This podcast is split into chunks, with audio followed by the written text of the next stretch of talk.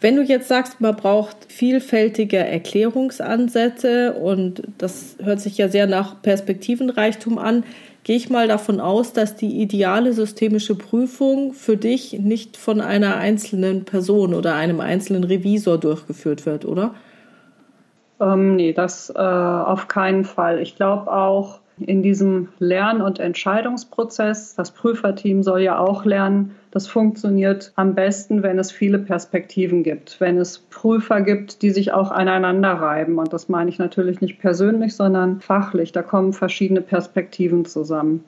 Und jetzt nochmal zu den großen Prüfungsfeststellungen. Also große Probleme habe ich immer dann. Ich hatte dann auch schon mal bis zu drei oder vier Prüferteams, immer zwei Leute wenn drei Prüferteams oder vier Prüferteams zu mir kommen und alle auf eine Stelle zeigen und sagen, da sehen wir ein Problem. Und jeder aus einem ganz anderen Fachbereich, aus einem mathematischen, aus einem betriebswirtschaftlichen, aus einem technischen Bereich sagt, dort ist ein Problem, dann kann ich relativ sicher sein, dass da ein Problem ist. Und dann muss ich jetzt erarbeiten, ganz genau erarbeiten, worin das Problem liegt und ich muss dann nachher mit den Fachbereichen, dann werden auch mehrere Bereiche betroffen sein, überlegen, wie man das abstellen kann. Das ist dann wirklich eine größere Sache. Und da hat sich noch eine Sache bewährt, das sind diese drei Ebenen der Wirklichkeitskonstruktion, indem man halt versucht, diesen Sachverhalt erstmal sehr neutral zu beschreiben, also das Problem möglichst neutral zu beschreiben, das ist so eine Ebene, wo man auch viel Konsens findet. Das hilft auch sehr, wenn man mit dem Fachbereich redet und sich einigen muss. Also auf dieser Sachverhaltsebene, wie läuft etwas und wie läuft etwas vielleicht schief, kann man sich sehr gut einigen. Die, das nächste Problem ist dann die Erklärungsansätze. Die sind oft sehr fachlich getrieben. Also wenn irgendwo was schief läuft, dann wird die Revision immer sagen, da fehlt eine Kontrolle. Das Controlling wird sagen, oh, da hätten wir Kennzahlen draufsetzen müssen, dann wäre das besser gewesen. Die Organisationsberatung wird sagen, wenn wir den Prozess modelliert hätten, dann wäre der Prozess für alle eindeutig und klar und so weiter. Also die Erklärungsansätze des Sachverhalts, die sind häufig unterschiedlich. Da kommen die verschiedenen Perspektiven ins Spiel. Gut, und wir hatten schon drüber gesprochen, ob man den anschließend bewerten muss und eine Note draufkleben muss, weiß ich nicht. Das halte ich für nicht vordringlich zumindest. Wichtig ist zu erklären, wo das Problem in allen möglichen Kontexten ist. Also in der Finanzkrise gab es viele Perspektiven. Das eine, was schiefgelaufen ist, ist, dass die Liquidität aus dem Blickfeld geraten ist. Dann man hat diese Stable Quotes, das heißt, dass Preise sich nicht bewegt haben, das hat man unter Umständen zu lange ignoriert. Das nächste waren rechtliche Probleme. Verträge, die in einem anderen Rechtssystem abgefasst sind und 300 Seiten dick sind und dass jeder, der drauf guckt, nochmal irgendwas Neues da drin findet, dann sind diese rechtlichen Verträge einfach zu komplex. Dann gab es sicherlich eine persönliche Ebene. Da gab es Leute, die haben sich bereichert, ohne das Risiko zu tragen. Das heißt, das Anreizsystem ist fehlgeschlagen. Das heißt, man kann das Problem der Finanzkrise, was ja sicherlich groß genug ist, kann man aus vielen verschiedenen Perspektiven betrachten und keine davon ist falsch. Es kann auch jede richtig sein. Jede davon ist richtig, selbst wenn sie sich unter Umständen widersprechen würden. Mhm ja, was mache ich denn jetzt damit? Also angenommen, ich prüfe jetzt irgend so wie Thema wie die Finanzkrise, jetzt habe ich lauter richtige Erklärungen, keine ist falsch. Ja, was mache ich denn dann? Dann sage ich ja, blöd gelaufen. Und dann? Ja, ich, äh, jetzt kommt es ja darauf an, die Organisation zu ändern, in der Form, dass man zumindest diese Perspektiven, die man erhoben hat, heilt. Okay, wie mache ich das? Ja, das geht nur sozusagen als gemeinsame Organisationsentwicklung. Da kommen jetzt sozusagen das, was die systemischen Organisationsentwickler erarbeitet haben, zum Tragen. Nämlich? Da bin ich nicht so gut. Also das wäre jetzt auch noch ein Lied, was man echt entwickeln müsste. Ne? Okay, also ich hätte praktisch dann diese verschiedenen Perspektiven, die mir Dimensionen von dem Problem zeigen oder mögliche Erklärungsmodelle liefern. Und ich glaube, wie ich das verstanden habe, bei den Organisationsberatern ist es so, dass sie sagen, da alles ja mit allem zusammenhängt, genügt es, wenn ich an einer einzigen Stelle eine kleine Stellschraube verändere. Also was weiß ich, ich hatte die Liquidität nicht im Blick, ich nehme die Liquidität jetzt in den Blick hinein, dass man das dann macht, sich darauf verständigt und dann abwartet, beobachtet, okay, was ändert sich denn dadurch sonst noch alles? Und dann schaut man später wieder drauf und sagt, okay, wie ist denn jetzt die Situation? Was muss ich jetzt oder was könnte ich jetzt als nächsten Schritt ändern? Was erscheint mir sinnvoll oder die, die sich darüber austauschen, was erscheint denen sinnvoll? Und dann wird vielleicht ein anderer Unterschied gebildet, wieder irgendeine Kleinigkeit angepasst, dass man sagt, ich ändere jetzt mal das Anreizsystem. Und so würde sich dann insgesamt der Rahmen, in dem sich die Organisation oder das ganze System dann entwickelt, verändern um die Wahrscheinlichkeiten für gewünschtes Verhalten zu erhöhen und ungewünschtes Verhalten zu reduzieren? Also was ganz sicher meine Erfahrung ist, dieses viel hilft, viel ist falsch. Also insofern stimme ich dir zu, dass man da auch nicht mit Gießkannen auf alles gleichzeitig schütten sollte. Wie wenig man machen muss, das ist vielleicht eine, tatsächlich eine tolle Idee zu sagen, ich mache jetzt erstmal ein bisschen was, guck, wie viel sich verändert und mache dann wieder nur ein bisschen was und guck dann, wie das wirkt. Genau, also große Veränderungen und große Brüche, das ist sicherlich was Schwieriges, da weiß man nicht, wie es ausgeht. Das ist wie große Projekte. Also wenn man kann, ist natürlich schön, viele kleine Projekte hintereinander, mhm. dass man eine Entwicklung hat und nicht eine Revolution. Da weiß man nicht, wer geköpft wird. Das ist, glaube ich, auch so wie, wie diese Entwicklung in diesen Schleifen, dass man immer wieder schrittweise immer wieder die Sache durchläuft und immer wieder etwas anderes versucht, wie es vielleicht auch bei diesen inkrementellen Vorgehensweisen ist, dass man einfach immer wieder und eben auch iterativ immer wieder das Gleiche durchläuft und überlegt, okay, wo stehe ich jetzt, was mache ich als nächstes? Und genauso ist es, glaube ich, dann auch bei der Anpassung. Und das stellt natürlich dann den Revisor vor die nächste Frage. Ich habe jetzt einen Prüfungsbericht, ich habe eine Prüfung, ich habe jetzt geprüft. So, jetzt könnte ich mir natürlich zehn verschiedene Maßnahmen ausdenken. Also einen für die Liquidität, einen für das Anreizsystem und so weiter und so fort. Würde ich dann alle Maßnahmen vereinbaren? Setze ich die dann hintereinander weg oder sage ich einfach, ja, das wären alles Dinge, die denkbar sind was soll denn dann getan werden? Oder hängt das dann von der Diskussion ab, dass ich mit dem Fachbereich gemeinsam überlege, welche Maßnahme wäre denn jetzt die sinnvollste? Und würde das dann auch dazu führen, dass ich das dann jährlich oder regelmäßig prüfen muss? Was ist deine Erfahrung bei so einer systemischen Prüfung? Setzt du praktisch die erste Maßnahme in der Hoffnung, dass die den Unterschied bildet, dass es dann hinterher anders ist? Oder sagst du, ich habe jetzt einen Katalog von zehn Dingen, die möchte ich alle umgesetzt wissen? Naja, ich habe ja als Ziel den überzeugten Fachbereich. Und jetzt muss dieser überzeugte Fachbereich, da kann man jetzt sich nochmal überlegen, ob der einen Organisationsberater oder einen Organisationsentwickler benötigt oder ob der Fachbereich auch sowieso schon eine Idee hat, wie er was verbessert. Idealerweise, zumindest würde ich es gerne ausprobieren, ob das nachher funktioniert, weiß ich nicht. Aber idealerweise komme ich ja von diesem Bericht und Maßnahmenplan weg, also von der Dokumentation weg, sondern ich habe sozusagen die Organisation überzeugt, dass sie sich verändern möchte. Und wie sie das dann am besten macht, ob sie sich nochmal externe Hilfe holt oder ob sie das aus eigener Kraft schafft. Also Überzeugung ist der erste Schritt. Ich weiß, das ist nicht immer dann einfach, sich zu verändern. Ne, wir wissen ja, wenn wir uns Silvester alle vornehmen, gesünder zu leben, tun wir es dann nachher doch nicht. Aber je nachdem, wie groß der Leidensdruck ist, sollte die Organisation das von selbst machen. Okay, also dass du mehr oder weniger an das Eigeninteresse dann plädieren würdest.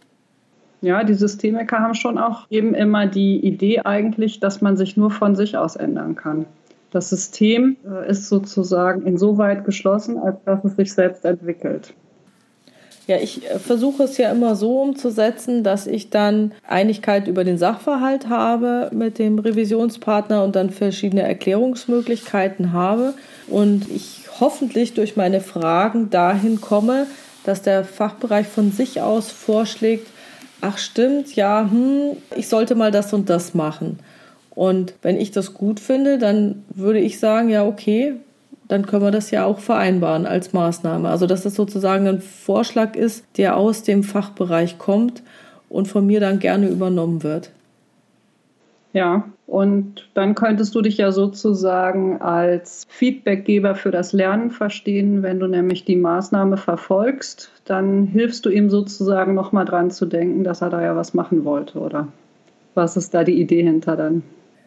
Ja, natürlich, klar. Es, es kommt ja ins Follow-up-System rein und dann schaue ich, ob das natürlich in dem Sinne abgearbeitet wurde oder umgesetzt wurde. Es kann natürlich auch sein, also es ist mir auch schon mal passiert, wir hatten uns auf irgendwas geeinigt und dann habe ich die Rückmeldung gekriegt, oh, ich habe mir das jetzt nochmal angeguckt und durchdacht, ich habe jetzt doch einen anderen Weg gewählt und dann kriege ich eine Erläuterung und dann denke ich, wow, der Weg ist ja noch deutlich besser, als wir uns vorher gedacht haben. Ja klar, akzeptiere ich, passt schon. Ja, ist leider selten, aber sonst ist, glaube ich, dieses Nachhalten schon wichtig, dass es dann auch tatsächlich in die Gänge kommt, weil es nützt mir ja nichts, wenn ich die Prüfung gemacht habe und dann ist der Bericht und es steht alles richtig drin. Aber es ändert sich hinterher dann doch nichts, obwohl eigentlich eine Veränderung nötig wäre. Dann hat die ganze Prüfung ja nichts gebracht. Ja, da sind wir uns ja einig. Ne? Das ist das, was ich sagte. Es ist schön, fünf Prüfungsfeststellungen zu haben. Der Mehrwert der Prüfung wäre ja sozusagen wirklich die Organisation hat sich in den Augen aller zum Besseren entwickelt. Hm. Okay, wie sieht dann bei dir die Berichterstattung konkret aus? Weil du ja gesagt hast, naja, man muss ja den Kontext betrachten, man muss die Dynamik betrachten, man, irgendwie einseitige Darstellungen, habe ich jetzt verstanden, sind jetzt nicht so dein Ding. Du hättest lieber eine dynamische Betrachtung oder wie ich es ausdrücken würde, wahrscheinlich eine Darstellung des Kontextes, wenn vielleicht irgendwie was passiert ist, dass zumindest auch der Kontext vom Revisor in den Bericht hineingebracht wird. Wir haben ja jetzt gesagt, dass uns das Wichtigste eine positive Organisationsentwicklung ist. Ja.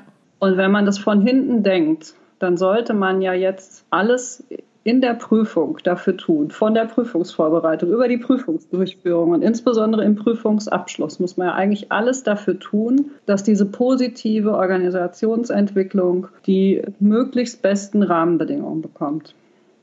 Ja. Und genau so muss der Bericht geschrieben werden auch denke ich, dass man sozusagen den Auftraggeber davon überzeugt, Rahmenbedingungen zu schaffen, die diese positive Organisationsentwicklung ermöglichen. Okay. Und das geschieht ja nicht über Schuldzuweisung und das geschieht nicht, ne, das ist immer der systemische Ansatz, der weiß vor allem immer, was fehlschlägt. Das geschieht nicht, indem ich eine Checkliste dahin mache, das geschieht nicht, indem ich eine Ampel hinmache, äh, also eine Note draufklebe, sondern das geschieht ja, indem ich schon vielseitig das komplexe Problem erkläre und mich auch darauf konzentriere, dieses komplexe Problem zu erklären und dann ja vielleicht schon die Vorschläge des Fachbereichs, welche Budgets er braucht, welche Rahmenbedingungen er braucht, welche Fachleute er braucht, dass man das eben da schon aufnimmt.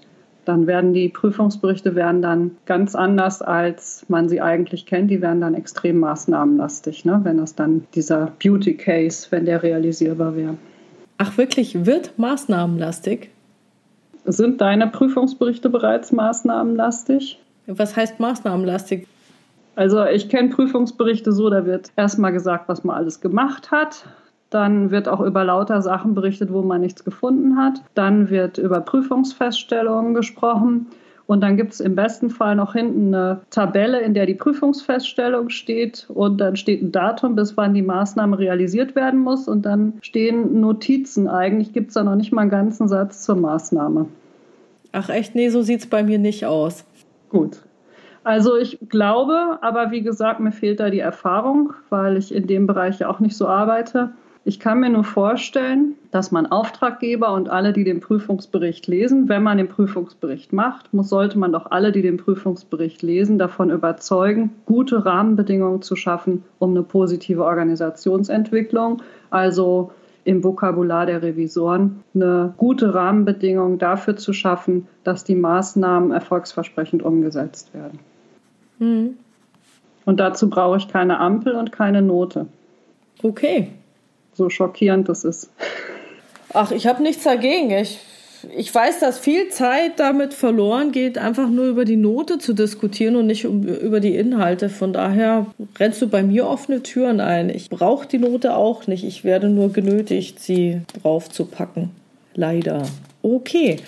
So, Gibt es beim Follow-up dann noch was Besonderes? Jetzt hat sich ja der Fachbereich gewünscht, was er so tun will und wie er es tun will. Dann sollte das doch eigentlich flutschen. Das dürfte doch kein Problem sein, oder? Ja, man hat sicher immer zwei mögliche Fallstricke. Das eine ist, dass sich das Umfeld anders entwickelt als gedacht. Also ich brauche an einer Maschine nichts zu verbessern, wenn sie dann doch plötzlich abgeschafft wird und durch eine neue Maschine ersetzt wird zum Beispiel. Also wenn sich die Zukunft anders, ganz anders entwickelt als bei Maßnahmenvereinbarung gedacht. Und das andere ist, dass aus irgendwelchen Gründen der Fachbereich das doch nicht so machen will. Sei es, ist es nicht praktikabel, ist es nicht praktisch, er hat keine Zeit dafür. Die Rahmenbedingungen sind nicht so, dass er es durchführen kann. Das sind natürlich die typischen Probleme, die man dann doch noch haben kann, oder? Ja. Hast du noch andere Erfahrungen? Also was man öfter hat, ist, dass vielleicht zwischenzeitlich eine organisatorische Umgestaltung war und die Maßnahme macht aus irgendeinem Grund tatsächlich keinen Sinn mehr. Das gibt es manchmal. Ja. Ja, dass sich grundsätzlich die Rahmenbedingungen geändert haben. Neue Zuständigkeiten. Also das ist eigentlich das größte Problem, das ich sehe. Wenn äh, ich, ich habe das alles jetzt mit dem einen Revisionspartner abgemacht und der hat es verstanden und der will das umsetzen. Dann ist aber ein Wechsel auf dieser Position und ich habe jetzt jemand Neues. Die Maßnahme ist noch nicht abgearbeitet, jetzt ist da jemand Neues, dem habe ich das aber in der Prüfung nicht verklickert. Der sieht nur den Bericht oder die Maßnahme und das ist immer eine schwierige Situation, wenn man sozusagen von seinem Vorgänger nochmal was übernehmen muss, den Hintergrund nicht kennt, das nicht besprochen hat. Da fängt man eigentlich als Revisor nochmal von vorne an das nochmal zu erklären und die Hintergründe. Und dann ist natürlich blöd, wenn die Prüfung relativ lange her ist, weil man ist ja auch nicht mehr so im Thema drin. Umso besser, wenn man das dann im Bericht alles beschrieben hat, dann kann man noch mal reingucken. Das wäre schön, genau. Okay, so, wenn ich jetzt sage, wir haben jetzt einmal die Prüfung so durch, zusammengefasst, was ist jetzt an so einer systemischen Prüfung anders als an einer, sagen wir mal, standardnormativen Prüfung?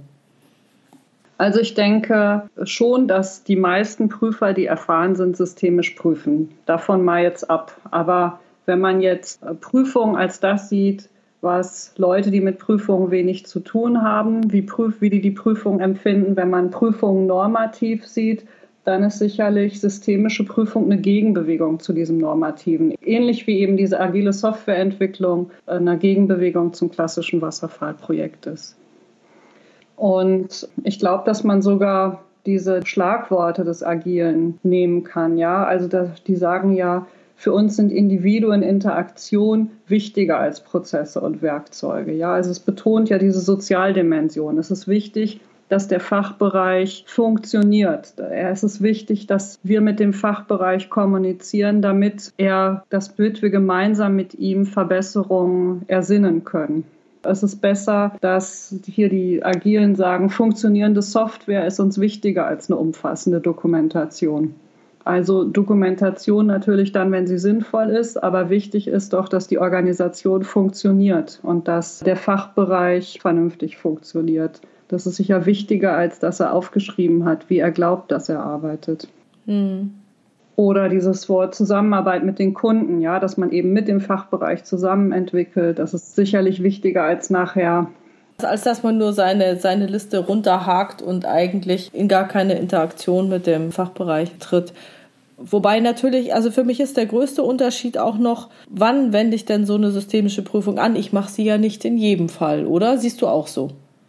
Genau, also wenn ich was völlig regelbasiertes habe, dann nehme ich die Checkliste oder wenn ich Salden abgleiche, dann ist es sozusagen rein fachliche Arbeit. Genau, dann nehme ich eine normative Prüfung, wie man es kennt, also die vordefinierten Fragenkatalog, der einzeln dann abgearbeitet wird und da kann, können Fragen mit Ja, Nein vollkommen in Ordnung sein. Und systemische Prüfungen würde ich jetzt nur nehmen bei komplexen Themen, wo die Interaktion notwendig ist, wo Unvorhersehbarkeit drin ist.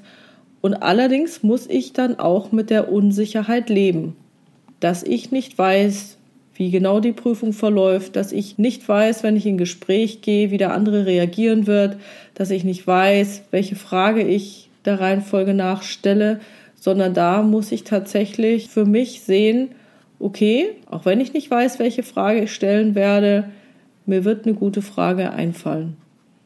Das ist ja dieser vierte Wert oder dieses vierte, vierte Idee, dieses Manifest für die agile Softwareentwicklung ist dieses Reagieren auf Veränderungen. Ne? Dass man in diesem Lern- und Entscheidungsprozess, über den wir schon gesprochen haben, dass man reflektiert, welchen nächsten Schritt man macht. Weil man die Prüfung von vorne bis hinten durchgeplant hat, dann hat man weniger Unsicherheit, hat weniger Probleme, muss nicht äh, nochmal drüber nachdenken, wie man die Prüfung macht, kann sich auf die Organisation konzentrieren.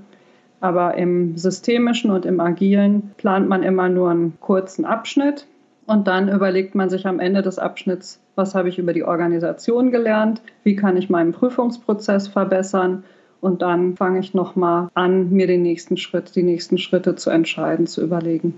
Hm. Das heißt natürlich dann auch für den Chef von diesen Prüfern, die in dieser Prüfung unterwegs sind, wird es ja dann deutlich anstrengender. Also entweder geht er ins volle Vertrauen und lässt die mal machen, was ich jetzt auch nicht perfekt finden würde. Also ich denke schon, dass der dabei sein muss und immer wieder bei den Entscheidungen vielleicht sich mit einbringt. Also weil es blöde wäre ja, die Prüfer gehen irgendwie voran, entscheiden sich selbst und am Ende sind sie fertig und dann sagt der Chef, ach echt, ich habe mir was ganz anderes vorgestellt. Also dieses Szenario sollte man vermeiden und zumindest den Chef dann da rechtzeitig mit einbeziehen, dass er sozusagen die großen richtungsweisenden Entscheidungen mitträgt. Genau, das, man kann das auch installieren. Man kann das auch festmachen und sagen, alle zwei, drei, vier Tage treffe ich mich mit dem Chef, mit dem Leiter der Revision, wer auch immer das ist, und reflektiere, was ich bisher gefunden habe von der Organisation und reflektiere mit ihm, wie der Prüfungsprozess gelaufen ist und stelle ihm vor, wie ich jetzt weiter vorgehen möchte und was ich erwarte, wenn ich jetzt die Organisation weiter prüfe. Das finde ich eigentlich sogar ganz interessant. Das ist sowas wie eine Supervision letztendlich für die Prüfung. Und nicht umsonst gibt es ja in den, bei Therapeuten Supervision oder bei Beratern Supervision. Das hilft genau, diese Unsicherheit zu bearbeiten und natürlich den Kunden in Anführungsstrichen, also den Chef mit einzubeziehen. Ja, das glaube ich auch. Also die Herausforderung insgesamt an den Prüfer ist natürlich höher als bei einer normativen Prüfung. Also ich würde mal sagen, Anfänger in der Revision, der eben noch nie irgendwie was geprüft hat, glaube ich, sollte man auch sicher nicht alleine in so einen komplexen Kontext hineinschicken. Vielleicht als jemand, der mal mitläuft, zuguckt, bei einem Team als eines von mehreren Teammitgliedern dabei ist. Ich, das kann ich mir schon vorstellen. Aber ich glaube, dass es schon eine gewisse Erfahrung braucht in der Revision und eine gewisse Kommunikations- und Gesprächsführungskompetenz, um so eine Prüfung ordentlich über die Bühne zu kriegen. Ja, das ist sicherlich ich will den Personen oder den Persönlichkeiten nicht zu viel zuschreiben, aber es ist sicherlich auch eine Persönlichkeitsfrage, was man als schwer empfindet. Also ich glaube, mir kann man nichts Schlimmeres antun, als dass ich eine Checkliste runterprüfen muss oder irgendwelche Normen prüfen muss oder Salden vergleichen muss. Irgendwie verhaspel ich mich bei sowas immer gerne, wenn es sehr routiniert wird. Also ich könnte mir vorstellen, dass man mich damit sehr schnell äh, in eine Psychotherapie reintreiben könnte. Das, da würde ich verrückt werden und insofern, ja, Gut, natürlich ist eine systemische Prüfung anspruchsvoll, aber dort ist ja gerade eben der Spaß. Da wird jetzt endlich mal der Prüfer gefordert, da wird endlich mal die Kreativität gefordert, die Innovation, da wird endlich mal die ganzen kommunikativen Fähigkeiten gefordert. Ja, also ein standardisierter Fragebogen ist ja kein Zeichen von Professionalität, sondern ein fachliches Armutszeugnis, um mal äh, ein weiteres systemisches Zitat anzubringen. Ich glaube, dass das erst wirklich spannend für den Prüfer ist und dass solche Prüfungen auch für die Reputation von Revision sehr gut wären. Und ich glaube auch, dass dann die Rolle des Prüfers anders gesehen würde, in Organisationen und gesellschaftlich, wenn jemand erstmal sieht, wie anspruchsvoll man sowas ausgestalten kann. Und das würde in einer systemischen Prüfung möglich werden. Und was man, glaube ich, auch im Vergleich oder in Analogie zur Agilität sehen kann, bei der systemischen Prüfung habe ich immer die Effektivität im Fokus. Du hast ja auch gesagt vorhin, es ist nicht so schlimm, wenn man mal äh, ein Gespräch, eine Frage stellt, die einen jetzt nicht weiterführt, dass man nicht den direkten Weg zum Ziel so läuft, sondern doch hinkommt. Aber dass man eben sagt, okay, ich habe ein effektives Prüfungsergebnis erreicht. Das heißt, da kann man auch meiner Meinung nach bei einer systemischen Prüfung einen echten Mehrwert generieren, den man umgekehrt bei einer normativen Prüfung für mich nicht so richtig hinbekommt. Da ist sozusagen eher der Prüfer auf Effizienz getrimmt, dass es alles noch schneller gehen soll und die Einzelfälle vielleicht schneller durchgeprüft werden, die, schnell, die Salden schneller abgestimmt sind oder sonst irgendwas. Aber da ist der Add-on, also da gibt es nur richtig oder falsch, aber dieser Add-on, der Mehrwert, der gewonnen werden kann, ist doch recht überschaubar. Weil im besten Fall wird alles so gemacht wie geplant und dann könnte man höchstens sagen, okay, ihr habt so und so viel Fehler drin gehabt ja gut, oder der Super-GAU, da wird überhaupt nichts getan, da ist man aber auch relativ schnell fertig. Und ich glaube nicht, dass das den richtigen Mehrwert bringt. Ich glaube, das Interessantere, auch gerade für die Lebensfähigkeit für Organisationen, ist wirklich, wenn man, wenn man gute Fragen stellt, die Fachbereiche nochmal selber drüber nachdenken, was sie tun und selber nochmal neue Ideen entwickeln, wie sie ihre Arbeit noch weiter optimieren können. Ja, wir wollen ja jetzt standardisierte Vorgehensweisen nicht zu sehr verdammen. Saldenabstimmung kann sehr, sehr wertvoll sein und wichtig sein. Unsere Aussage, glaube ich, Silvia, aber verbessere mich, ist, glaube ich, lass doch die Sachen, die ein Computer machen kann und die man automatisieren kann, bitte gerne automatisieren. Wir haben tolle Ideen für Prüfer, wo sie einen viel größeren Mehrwert in ihrer Rolle als Prüfer generieren können. Da bin ich sofort bei dir.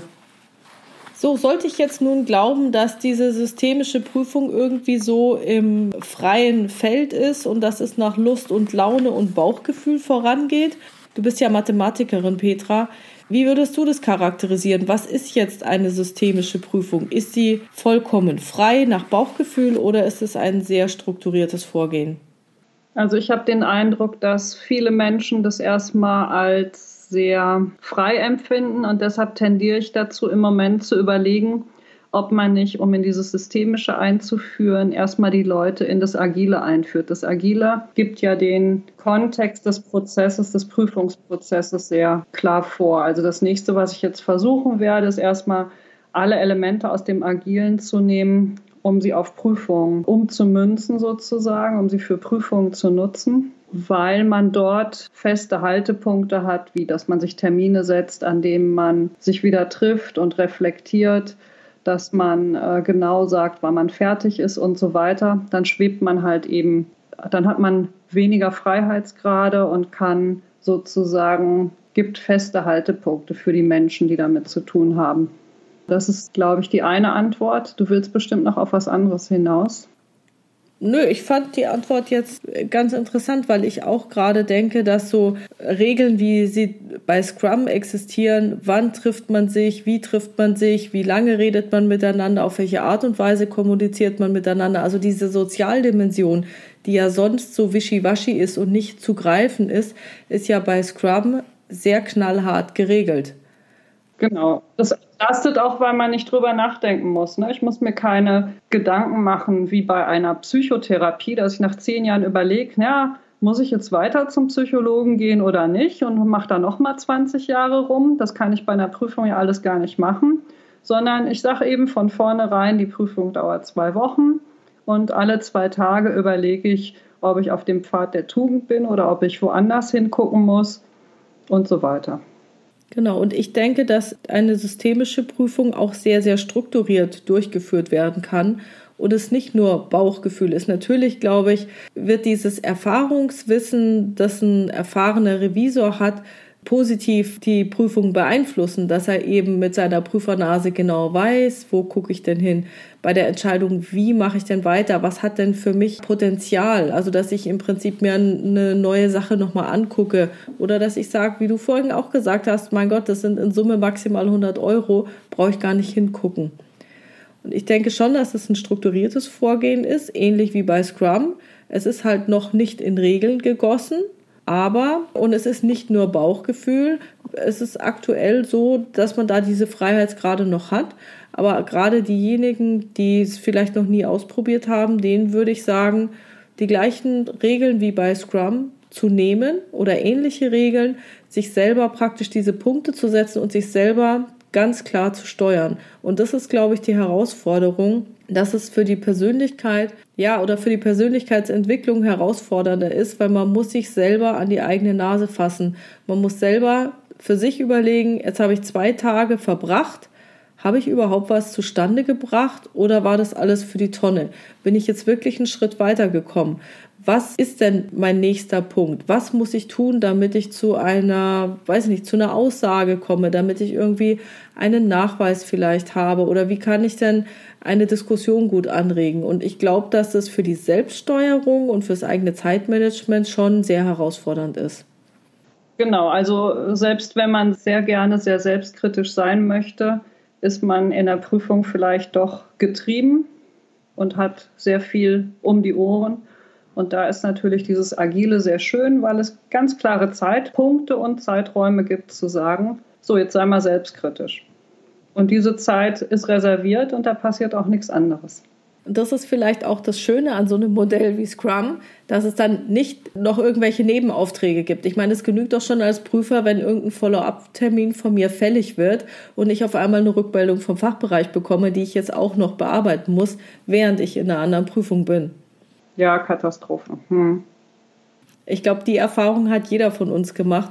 Ich weiß, ich hatte auch schon mal die Situation, dass man dann gesagt hat, na, und dann werden halt die Maßnahmenerledigung zentral von jemand anders geprüft. Fand ich jetzt war auch nicht erquicklich das Ergebnis, weil derjenige, der das dann beurteilen musste, nicht im Thema war oder nicht so tief im Thema war und da konnte halt dann doch ein X von U vorgemacht werden und es war dann doch keine richtige Erledigung, sondern nur ein nett geschriebener Text, der einen dazu verleitet hat, vielleicht eine Maßnahme zu erledigen. Ja, also ich höre mich jetzt sicher alt an, aber ich finde es natürlich auch besser, wenn alle Störungen ferngehalten werden von der Prüfung. Also was waren das noch für goldene Zeiten, als man nicht im Computer zwei Stunden lang morgens versucht hat, ins Internet zu kommen oder in irgendein spezielles Tool ähm, oder in eine Datenbank, sondern sich sofort die Unterlagen genommen hat und zur Sache gekommen ist und wo das Smartphone nicht geklingelt hat und wo man nicht eben noch eine WhatsApp an den und den schreiben musste also die Konzentration auf Prüfung, die in sich schon sehr vielfältig, komplex und viele Anforderungen stellt, hat schon was Schönes, ja. Okay.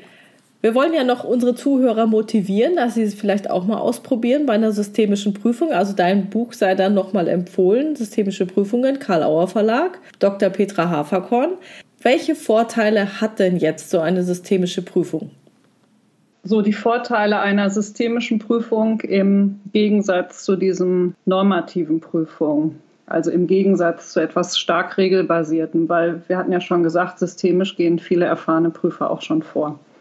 Das erste ist diese normative Prüfung, die hat so ein Sollkonzept, die hat eine Norm, dem eine Organisation entsprechen muss.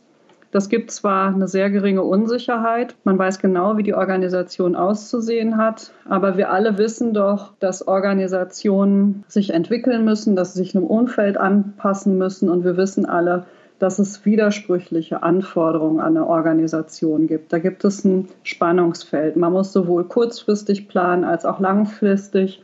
Man muss Wechselwirkungen berücksichtigen. Das heißt, das Bild ist viel realistischer von dem zu prüfenden Fachbereich, als wenn man diesen normativen Ansatz hat.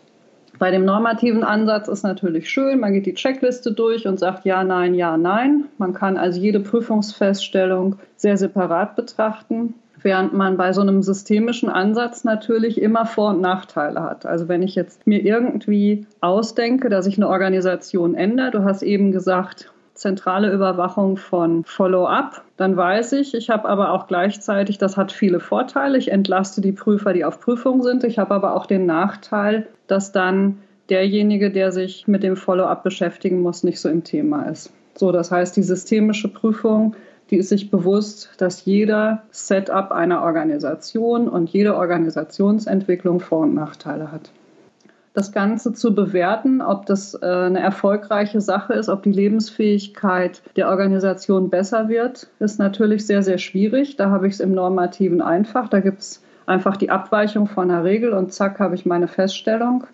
Das Problem bei diesem normativen Ansatz, das ist sicher schon durchgekommen ist, die ignoriert, dass das Umfeld sich ändert und die ignoriert diese widersprüchlichen Anforderungen. während eben die systemische Prüfung auf eine Lernfähigkeit von Unternehmen und damit auf ihre Lebensfähigkeit hinarbeitet.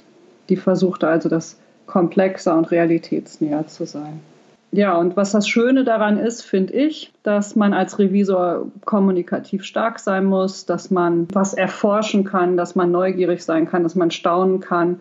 Also ich bin wirklich jedes Mal völlig überrascht von dem, was ich in einer Prüfung sehe und freue mich sozusagen bei jeder Prüfung was dazu zu lernen. Ich habe letztens so ein Zitat gesehen, Weisheit beginnt bei Verwunderung das ist im Moment so in den letzten Wochen mein Motto geworden. Also ich wundere mich, wie so eine Funktion organisiert und was da so alles möglich ist und wie die Organisationen sich entwickeln und hoffe, dass ich dabei sozusagen immer ein kleines bisschen weiser werde. Okay, cool. Petra, jetzt hatten wir jetzt recht lange und intensiv über das Thema systemische Prüfung gesprochen. Und es ist ja für den einen oder anderen wahrscheinlich nicht so leicht verständlich, weil es ja doch irgendwie was ganz anderes ist als das Übliche. Wo kann man denn am besten im Internet noch ein bisschen was über das nachlesen, worüber wir heute gesprochen haben? Und natürlich kann man auch dein Buch kaufen, auch klar. Genau. Ich habe gedacht, ich stelle dir nochmal zusammen, über welche Bücher wir hier gesprochen haben und auch gerne die Artikel, die ich in Richtung systemisch geschrieben habe und schreibe auch nochmal genau, wie das Buch heißt, was ich gemacht habe und wo man das kaufen kann. Und dann hast du das auf der Homepage. Ja, wunderbar. Das packe ich dann, wenn es geht, in die Show Notes beziehungsweise sonst in den Blogbeitrag. Okay, zum Abschluss möchte ich von dir gerne noch wissen, welche Wünsche hast du denn an die interne Revision oder einzelne Revisoren? Also dieses letzte Zitat, was ich hier von einem Revisor gehört habe, war, mir war gar nicht bewusst, dass ich mich mit meiner Entscheidung für einen Arbeitsplatz in die interne Revision gleich hätte in den Betriebsrat wählen lassen können. Mich will jetzt keiner mehr haben. Und das ist sozusagen traurig. Wir beide kennen Organisationen, die das glücklicherweise anders haben, wo es zur Qualifikation von Vorständen gehört, dass sie ein paar Jahre in der Revision gewesen sind, dass sie das Unternehmen gut kennengelernt haben. In solchen Organisationen hat die Revision natürlich einen hohen Stellenwert und sonst wird eine Revision halt tendenziell unterschätzt. Manchmal liegt es aber nicht an der Organisation, sondern manchmal, wir können ja immer nur unser eigenes Verhalten ändern, könnte ich mir auch vorstellen, dass der Revisor und der Prüfer es besser machen kann. Und das eine ist zum Beispiel Fragetechnik, dass man nochmal genau nachdenkt, wie man was erfragt und nicht irgendwie nur eine Regelung umformuliert oder vorliest und äh, unter Umständen bald von der künstlichen Intelligenz abgelöst wird. Das heißt, ich glaube und hoffe, dass die Zukunft für Revisoren und Prüfer woanders liegt. Und ich wünsche mir für die Revisoren, dass sie die Rahmenbedingungen bekommen, systemische Prüfungen durchzuführen und dass sie wirklich dann einen Mehrwert für Organisationen leisten dürfen. Das macht für alle mehr Spaß. Für die Revisoren macht es mehr Spaß. Die sind kommunikativer, die sind kreativer, die können diese ganzen Fähigkeiten nutzen. Und auch Organi der Organisation ist geholfen. Und ich glaube auch letztendlich der Gesellschaft ist geholfen. Wir wissen ja, wo Prüfungen überall eingesetzt werden. Der World Wildlife Fund, Greenpeace, alle setzen Prüfungen ein. Und denen ist nur geholfen, wenn die Prüfungen ein sehr realitätsnahes Bild bringen und wenn in den Prüfungen die Wahrheit erarbeitet wird und wenn in den Prüfungen erarbeitet wird, ob etwas wirklich funktioniert und nicht, ob irgendwelche Standards eingehalten werden. Was für ein cooles Schlusswort. Petra, ich danke dir ganz, ganz herzlich, dass du in dieser 100. Jubiläumsfolge von mir zu diesem Interview bereit warst. Vielen, vielen Dank. Hat mir echt Spaß gemacht. Ja, ich, mir auch. Vielen Dank an dich. Tschüss. Tschüss.